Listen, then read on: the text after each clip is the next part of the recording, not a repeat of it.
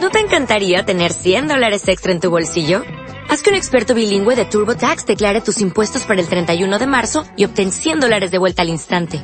Porque no importa cuáles hayan sido tus logros del año pasado, TurboTax hace que cuenten. Obtén 100 dólares de vuelta y tus impuestos con 100% de precisión. Solo con Intuit TurboTax.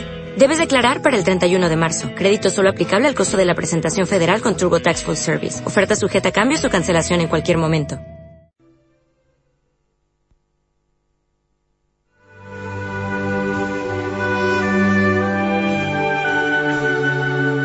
A escuchar unas reflexiones del padre Juan María Gallardo.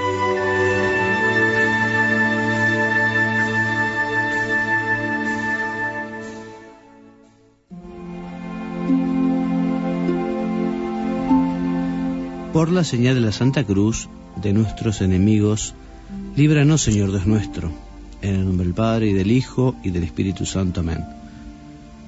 Señor mío y Dios mío, creo firmemente que estás aquí, que me ves, que me oyes. Te adoro con profunda reverencia. Te pido perdón de mis pecados y gracia para hacer con fruto este rato de oración. Madre mía Inmaculada, San José, mi Padre y Señor, Ángel de mi guarda, interceded por mí. Queridos hermanos, nuevamente juntos para hacer este rato de oración, este momento que quiere decir, quiere ser un espacio para hablar con el Señor.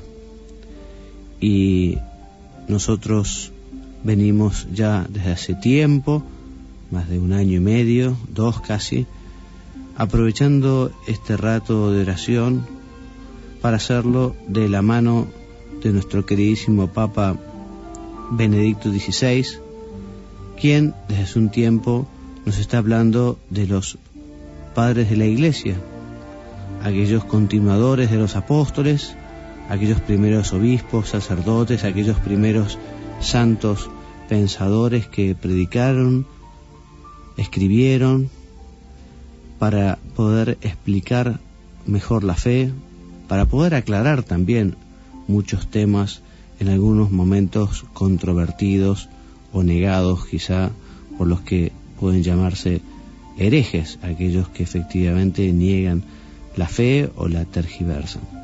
Y hoy vamos a comenzar a hablar de San Jerónimo es la primera meditación. Dios mediante, la semana que viene continuaremos con la audiencia del Papa que dedica a este santo, que como ustedes recordarán posiblemente, tiene todo que ver con la traducción de la Biblia al latín, traducción que hace, ya lo leeremos, después de haber estudiado las lenguas de el griego eh, y el hebreo. Pero vamos a las palabras del Papa Benedicto XVI del día miércoles 7 de noviembre del año 2007. El Papa, dirigiéndose a los peregrinos, les decía, queridos hermanos y hermanas, hoy centraremos nuestra atención en San Jerónimo, un padre de la Iglesia que puso la Biblia en el centro de su vida. La tradujo al latín, la comentó en sus obras y sobre todo se esforzó por vivirla concretamente en su larga existencia terrena, a pesar del conocido carácter difícil y fogoso que le dio la naturaleza. San Jerónimo nació en Estridón, en torno al año 347, una familia cristiana que le dio una esmerada formación, enviándolo incluso a Roma para que perfeccionara sus estudios. Siendo joven sintió el atractivo de la vida mundana, pero prevaleció en él el deseo y el interés por la religión cristiana. Tras recibir el bautismo, hacia el año 366, se orientó hacia la vida ascética y al trasladarse a Quileia se integró en un grupo de cristianos fervorosos definidos por él casi un coro de bienaventurados, reunidos en torno al obispo Valeriano. Después partió para Oriente y vivió como eremita en el, en el desierto de Calcis al sur de Alepo, dedicándose seriamente a los estudios. Perfeccionó su conocimiento del griego, comenzó el estudio del hebreo, transcribió códices y obras patrísticas, la meditación, la soledad, el contacto con la palabra de Dios, hicieron madurar su sensibilidad cristiana. Sintió de una manera más aguda el peso de su pasado juvenil y experimentó profundamente el contraste entre la mentalidad pagana y la vida cristiana. Un contraste que se hizo famoso a causa de la dramática e intensa visión que nos narró. En ella le pareció que era flagelado en presencia de Dios por ser ciceroniano y no cristiano. En el año 382 se trasladó a Roma. Allí el Papa San Damaso, conociendo su fama de asceta y su competencia de, de estudioso, lo tomó como secretario y consejero. Lo alentó a emprender una nueva traducción latina de los textos bíblicos por motivos pastorales y culturales. Algunas personas de la aristocracia romana, sobre todo mujeres nobles como Paula, Marcela, Acela, Lea y otras, que deseaban comprometerse en el camino de la perfección cristiana y profundizar en el conocimiento de la palabra de Dios, lo escogieron como su guía espiritual y maestro en el método de leer los textos sagrados. Estas mujeres nobles también aprendieron griego y hebreo.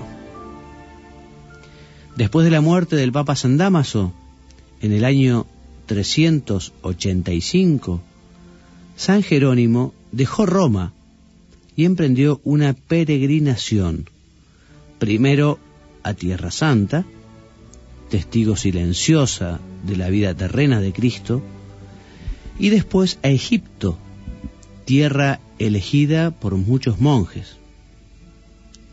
En el año 386 se detuvo en Belén, donde, gracias a la generosidad de una mujer noble, Paula, se construyeron un monasterio masculino, uno femenino y una hospedería para los peregrinos que llegaban a Tierra Santa, pensando en que María y José no habían encontrado un lugar para alojarse. En Belén, donde se quedó hasta su muerte, siguió desarrollando una intensa actividad. Comentó la palabra de Dios, defendió la fe, oponiéndose con vigor a varias herejías, exhortó a los monjes a la perfección, enseñó cultura clásica y cristiana a jóvenes alumnos, acogió con espíritu pastoral a los peregrinos que visitaban Tierra Santa. Falleció en su celda junto a la gruta de la Natividad el 30 de septiembre del año 419 o 20.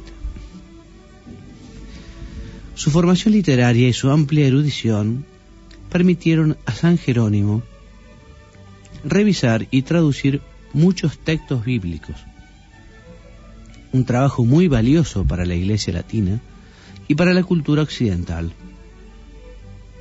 Basándose en los textos originales, escritos en griego y en hebreo, comparándolos con diversos precedentes, revisó los cuatro evangelios en latín, luego los salmos y gran parte del Antiguo Testamento. Teniendo en cuenta el original hebreo, el griego de los 70, la clásica versión griega del Antiguo Testamento que se remonta a tiempos precedentes, precedentes del cristianismo, y las precedentes versiones latinas, San Jerónimo, apoyado después por otros colaboradores, pudo ofrecer una traducción mejor. Constituye la llamada así vulgata, el texto oficial de la Iglesia Latina, que fue reconocido como tal en el Concilio de Trento y que después de la reciente revisión sigue siendo el texto latino oficial de la Iglesia. Es interesante comprobar los, criterios a los que se atuvo el gran biblista en su obra de traductor. Lo revela él mismo cuando afirma que respeta incluso el orden de las palabras de la Sagrada Escritura, pues en ellas, dice, incluso el orden de las palabras es un misterio, es decir, una revelación. Además, reafirma la necesidad de recurrir a los textos originales.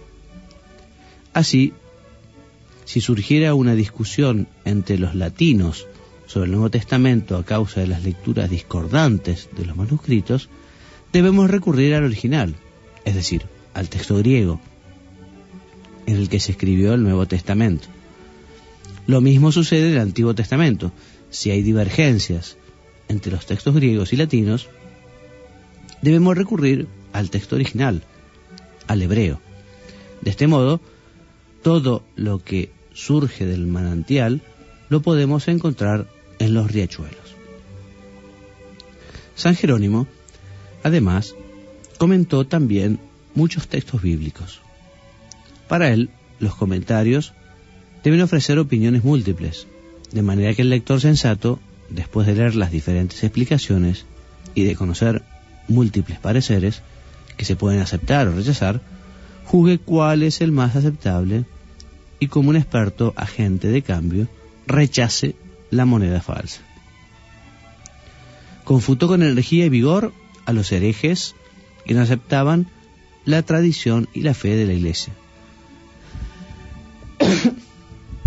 Demostró también la importancia y la validez de la literatura cristiana convertida en una auténtica cultura, ya entonces digna de confrontarse con la clásica, lo hizo con el tratado de Viris Illustribus, una obra en la que San Jerónimo presenta las biografías de más de un centenar de autores cristianos. Escribió también biografías de monjes, ilustrando el ideal monástico junto a otros itinerarios espirituales. Además tradujo varias obras de autores griegos. Por último, en su importante epistolario, obra maestra de la literatura latina, San Jerónimo destaca por sus características de hombre culto, asceta y guía de las almas. ¿Qué podemos aprender nosotros de San Jerónimo? se pregunta el Papa Benedicto XVI en aquel día miércoles del 7 de noviembre del año 2007 y responde, me parece que sobre todo podemos aprender a amar la palabra de Dios en la Sagrada Escritura. Dice San Jerónimo, ignorar las Escrituras es ignorar a Cristo. Por eso es, es importante que todo cristiano viva en contacto y en diálogo personal con la palabra de Dios que se nos entrega en la Sagrada Escritura. Este diálogo con ella debe tener siempre dos dimensiones. Por una parte, debe ser un diálogo realmente personal, porque Dios habla con cada uno de nosotros a través de la Sagrada Escritura y tiene un mensaje para cada uno. No debemos leer la Sagrada Escritura como una palabra del pasado, sino como palabra de Dios que se dirige también a nosotros y tratar de entender lo que nos quiere decir el Señor. Pero para no caer en el individualismo, debemos tener presente que la palabra de Dios se nos da precisamente para construir comunión, para unirnos en la verdad a lo largo de nuestro camino hacia Dios. Por lo tanto, aun siendo siempre una palabra personal, es también una palabra que construye a la comunidad, que construye la iglesia. Así pues, debemos leerla con comunión con la iglesia viva, el lugar privilegiado de la lectura y de la escucha de la palabra de Dios es la liturgia, en la que, celebrando la palabra y haciendo presente en el sacramento del cuerpo de Cristo, actualizamos la palabra en nuestra vida y la hacemos presente en nosotros. y va terminando el Papa Benedicto XVI con su, su reunión, su audiencia del 7 de noviembre, dice, no debemos olvidar nunca que la palabra de Dios trasciende los tiempos. Las opiniones humanas vienen y van. Lo que hoy es modernísimo, mañana será viejísimo. La palabra de Dios, por el contrario, es palabra de vida eterna. Lleva en sí la eternidad lo que vale para siempre. Por lo tanto, al llevar en nosotros la palabra de Dios, llevamos la vida eterna. Concluyo con unas palabras que San Jerónimo dirigió a San Paulino de Nola. En ellas, el gran exégeta expresa precisamente esta realidad. Es decir, que en la palabra de Dios recibimos la eternidad la vida eterna. Dice San Jerónimo, tratemos de aprender en la tierra las verdades cuya consistencia permanecerán también en el cielo.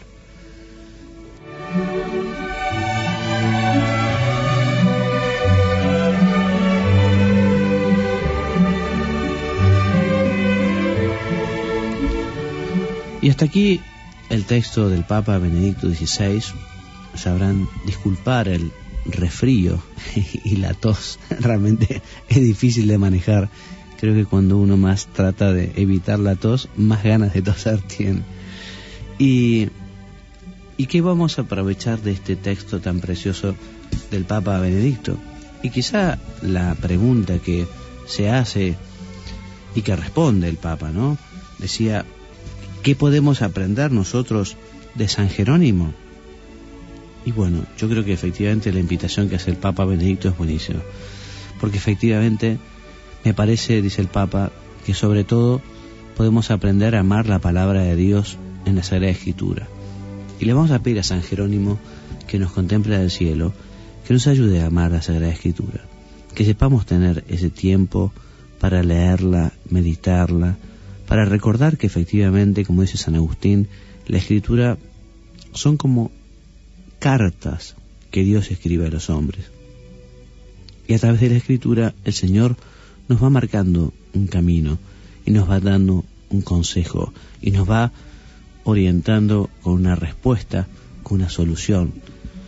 Le dediquemos todos los días un tiempo a la oración, a la meditación de la Sagrada Escritura.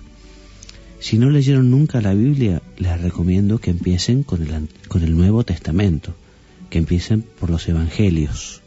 Después, los Hechos de los Apóstoles y todo el Nuevo Testamento. Y a continuación, si se animan, a entrar en el Antiguo Testamento, que tiene pasajes que a veces no son tan fáciles. Por eso es que importante es tener una Biblia con buenos comentarios, unos buenos comentarios que nos orienten, nos expliquen, nos digan.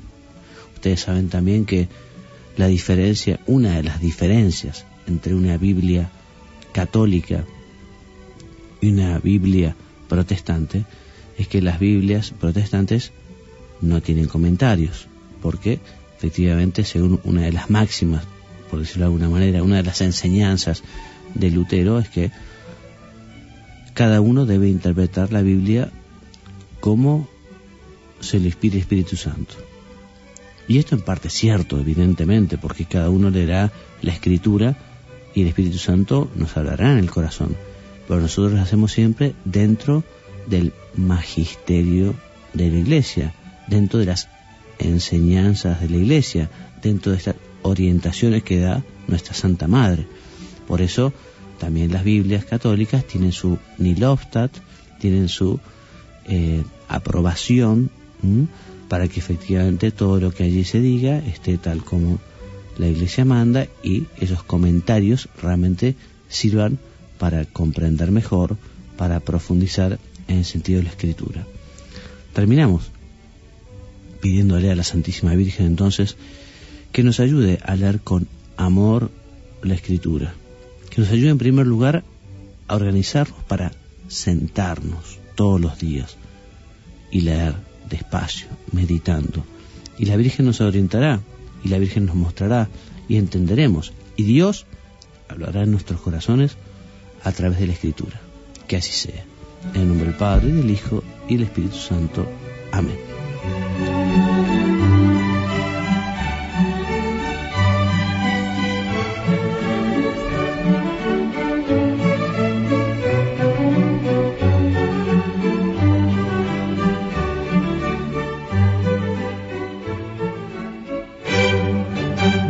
Buenos Aires, capital de la República Argentina, transmite